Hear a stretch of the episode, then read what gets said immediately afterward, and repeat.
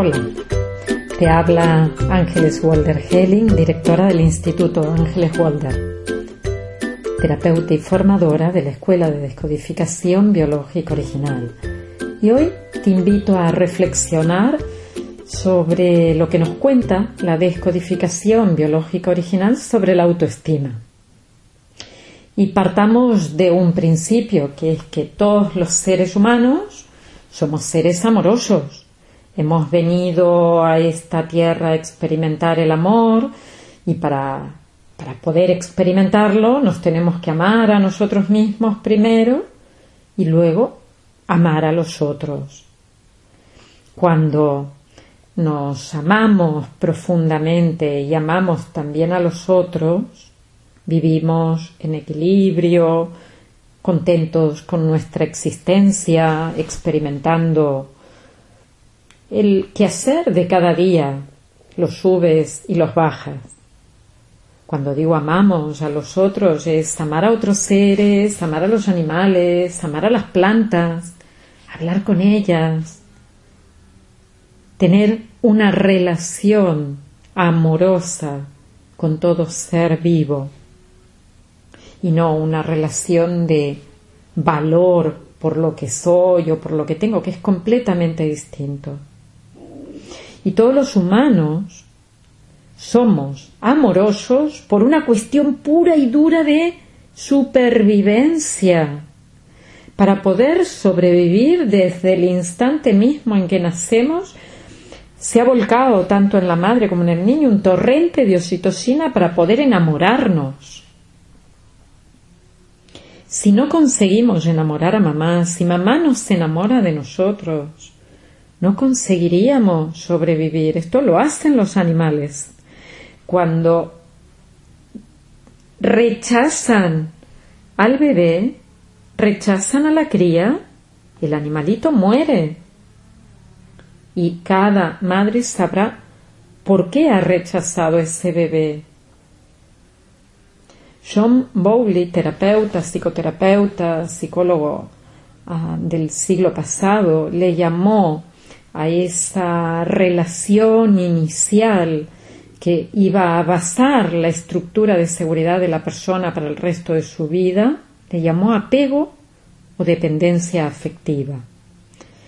Y esta relación de apego se construye porque es necesario que los padres, o quienes nos vayan a cuidar si necesitamos un sustituto, si los padres que nos han dado la vida y los que nos han tenido que cuidar o los cuidadores o tutores que han tenido que estar eh, dando lo que los padres no han podido aportar, nos tuvieran en cuenta y nos recibieran de forma amorosa, eso va a permitir que el ser humano consiga su propia autonomía.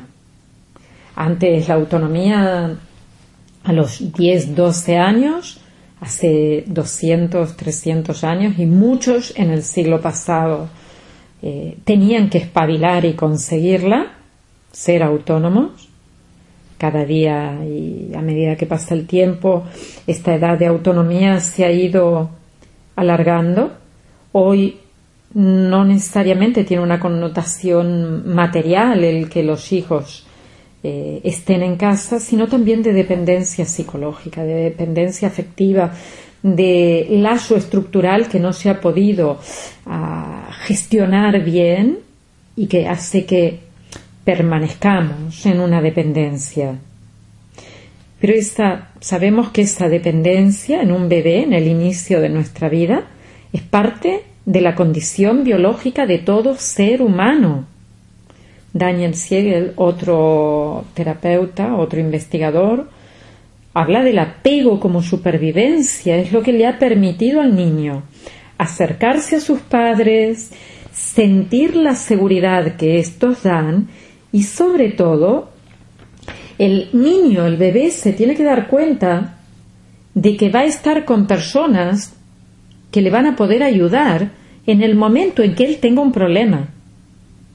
Nos apegamos, sentimos la seguridad y tenemos la sensación de que ellos van a estar si nos pasa algo.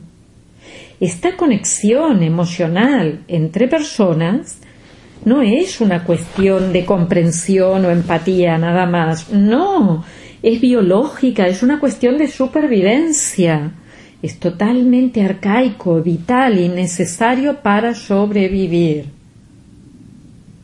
¿Y qué pasa si nuestros padres, por sus propios traumas o por las pérdidas que han vivido, no han conseguido resolver los temas de sus vidas? ¿Cómo van a tener una relación sana de apego con sus propios hijos cuando no han tenido una relación sana de apego con ellos mismos? Una pérdida de un padre en un niño, por ejemplo, mi padre perdió a su padre cuando tenía 10 años.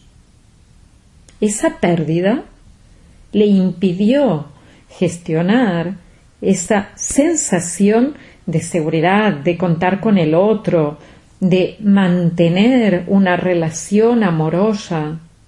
Hubo un trauma. Esa pérdida, si no ha podido ser sanada en su momento, le va a impedir a la persona poder tener una relación sana con sus hijos. Quizás da resultado a un padre ausente. Claro, porque tuvo un padre ausente, es un padre ausente. Porque sintió que su padre no estaba, ahora no voy a estar, no porque quiera, no, porque la vida me pilotea y me lleva hacia otro lugar. Porque estar puede significar pérdida. Quiere decir que antes de que me abandonen, abandono. No puedo gestionar una relación sana con los hijos si no he sanado mi propio trauma. ¿Y qué pasará en los niños que tienen unos padres que tienen una autoestima por los suelos? Si unos padres sienten que no tienen valor, pueden aportar valor a sus hijos, pueden resaltar el valor de sus hijos, pueden resaltar el amor de sus hijos, pueden resaltar que la propia existencia ya es suficiente. Existo y valgo por estar aquí estos, estos padres que por mm, diversos motivos, ya digo, o bien porque han sufrido traumas, o bien porque han sufrido pérdidas, o estos niños que en su vida sufren una pérdida, sienten que no tienen el valor suficiente como para que los padres se queden aquí. Esto es en la cabecita de un niño, en su imaginación, si un padre se ha muerto significa se ha marchado porque yo no valgo. Os invito a sentir esta música, a escucharla.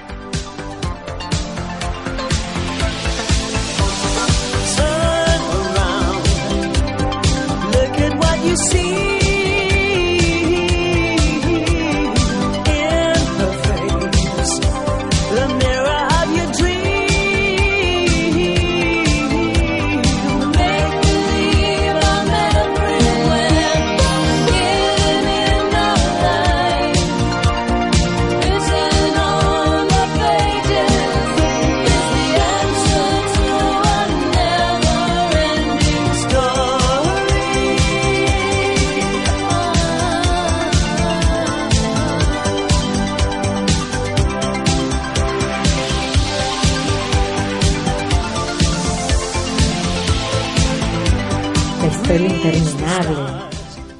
Bastian, un niño huérfano de madre, es agredido en el colegio. Hoy le llamaríamos bullying. Sí, sus compañeros le agreden, le tiran cosas, le hacen la vida un poco insoportable.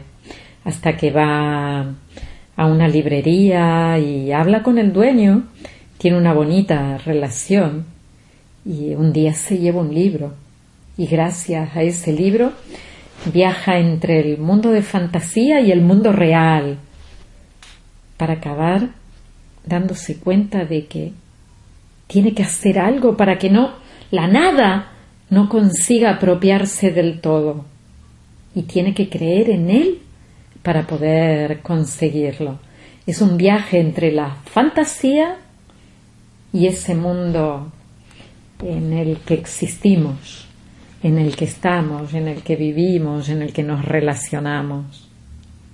Me encanta la película, la música, la historia interminable que hay detrás de cada uno de nosotros. Si cree que es posible, podrá. Pero cada uno de nosotros necesita obtener la seguridad necesaria para poder construir los pilares de nuestra personalidad de forma sana. Si no, nos va a costar obtener ese valor como seres humanos simplemente por existir, como decía antes. El resultado de esto puede ser una autoestima baja y los conflictos de una autoestima baja son varios. Luego los veremos. Dice, yo no valgo para mis padres, si no valgo para mis padres no valdré para nadie. Si yo les decepciono como soy, si me muestro como soy y no me quieren así, pues ¿cómo voy a tener valor? Si mis necesidades no son importantes porque no son atendidas. Imaginar un bebé que llora, llora, llora, llora para decir que necesita algo. Si no es atendido, no vale, no vale nada. No es importante para los demás. Aprenderá que sus necesidades no son importantes. Las relegará. Personas que luego trabajarán, se sacrificarán, dejarán todo por los demás porque para sí mismas no hay valor. Si nos dijeron que no podíamos, ni lo intentaremos, porque ya sabremos que no podremos. Teresa García en el libro No hay niño malo dice en relación al vínculo, como padres debemos aprender a mirar a cada uno de nuestros hijos por lo que es y no por lo que deberían ser. No, somos lo que somos. Y esa es la diferencia entre el amor condicionado y el amor incondicional. Y ahora te pregunto, ¿qué sientes que esperaban tus padres de ti? ¿Sientes que tú has colmado sus expectativas? Y ahora dime, ¿con qué datos objetivos valoras que tus padres esperaban algo diferente de lo que tú has podido dar. Y te digo datos objetivos que sean neutros. Por ejemplo, me comparaban con mis primos o con los vecinos. No me miraban por lo que yo hacía y me lo decían. Me criticaban por el peinado, por la ropa, por lo que leía, por lo que hacía, por cómo jugaba. O sea, cosas concretas que hubieran ocurrido en un momento. Si llegaba a casa y les mostraba mis notas, me decían, ¿y por qué tienes un 8 y no un 10? Eso es real, eso ha pasado. Porque si no estaremos poniendo mucha parte de nuestra imaginación rellenando el dolor que tuvimos en algún momento. Y observa qué es lo que siente tu cuerpo cuando te notas de que hay algo objetivo, no subjetivo, que dice que te querían por algo que tú no has podido ser. Y venimos a la vida con una estructura cerebral, o sea, traemos unos hemisferios cerebrales, un sistema nervioso, pero sobre él construimos autopistas. Y las autopistas las construimos por nuestros pensamientos. Es como si hubiera un coche que va por una autopista. Cada pensamiento es el coche pasando por el mismo lugar, no se sale ni un milímetro de ese lugar. No es que va al medio del campo y experimenta cómo es viajar en medio de un trigal. No, es ese circuito se va a establecer para cada comportamiento y siempre va a ser el mismo. Si hay un circuito establecido en mi cabeza que habla desvalorización, voy a seguir por la autopista de la desvalorización. Si habla nadie me reconoce por lo que soy, voy a seguir por la autopista del nadie me reconoce por lo que soy. Y eso va a generar un esquema preestablecido. Y ese esquema preestablecido lo trasladaré al futuro, lo imaginaré y por eso cada vez que pienso en algo que tengo que hacer, lo voy a hacer de la misma forma en que se construyó en base a un conflicto. Por lo tanto, señores y señoras, no voy a obtener un resultado distinto. No, siempre será el mismo. Y el cerebro en realidad tiene posibilidades de cambiar, tiene neuroplasticidad, pero para llegar a un cambio necesito limpiar lo negativo, sea, significa descodificar los conflictos específicos y estimular lo positivo, que significa aumenta los recursos que tú ya tienes dentro.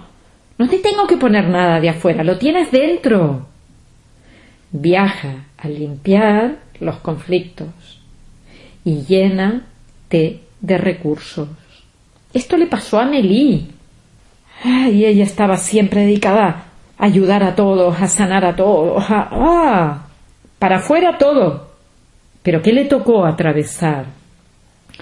Le tocó sanarse a sí misma. Se dio cuenta de que no podía ayudar a otros si no enfrentaba sus miedos, si no adquiría confianza en sí misma. Y lo consiguió magníficamente. Y música, maestro.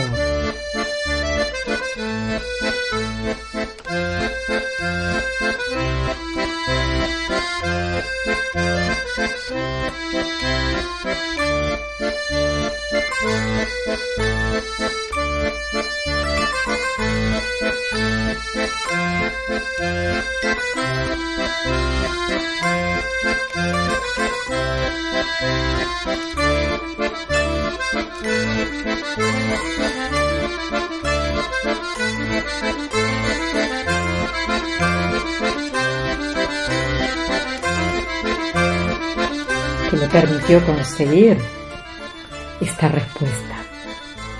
Amelie tiene de repente la extraña sensación de estar en total armonía consigo misma. En ese instante todo es perfecto. La suavidad de la luz, el ligero perfume del aire, el pausado rumor de la ciudad. Respira profundamente. Y la vida ahora le parece tan sencilla y transparente que un arrebato de amor parecido a un deseo de ayudar a toda la humanidad la empapa de golpe. Pero primero ha tenido que llegar a sí misma. Primero ha tenido que viajar a su interior y observar sus conflictos. ¿Y cuáles son los conflictos en relación a quererse a uno mismo o porque hemos perdido el amor por nosotros mismos, en primer lugar está el valor. Ya están los conflictos de rendimiento y desvalorización. El no voy a conseguir, el no puedo hacer, no hagas, no hagas. Si no lo vas a hacer bien, déjalo. El ser capaz, el poder, es el miedo a equivocarse, porque me recordarán cuántos errores he cometido. Que no son errores. Edison no cometió el error de las mil setecientos y pico de veces de hacer una bombilla. No, sacó un aprendizaje con cada una de ellas. Y aquí la película que, en la que veréis la autoestima destruida del principio hasta el final es Mis tardes con Margarita maravillosa. Otro conflicto en relación a la autoestima es la identidad. ¿Quién soy y qué esperaban mis padres de mí? A partir de aquí lo extrapolo. ¿Quién soy y qué espera mi pareja de mí? ¿Quién soy y qué esperan mis jefes de mí? ¿Quién soy y qué espera la sociedad de mí? ¿Quién soy y qué esperan los demás de mí, mis amigos, y quién soy y qué espero yo de mí.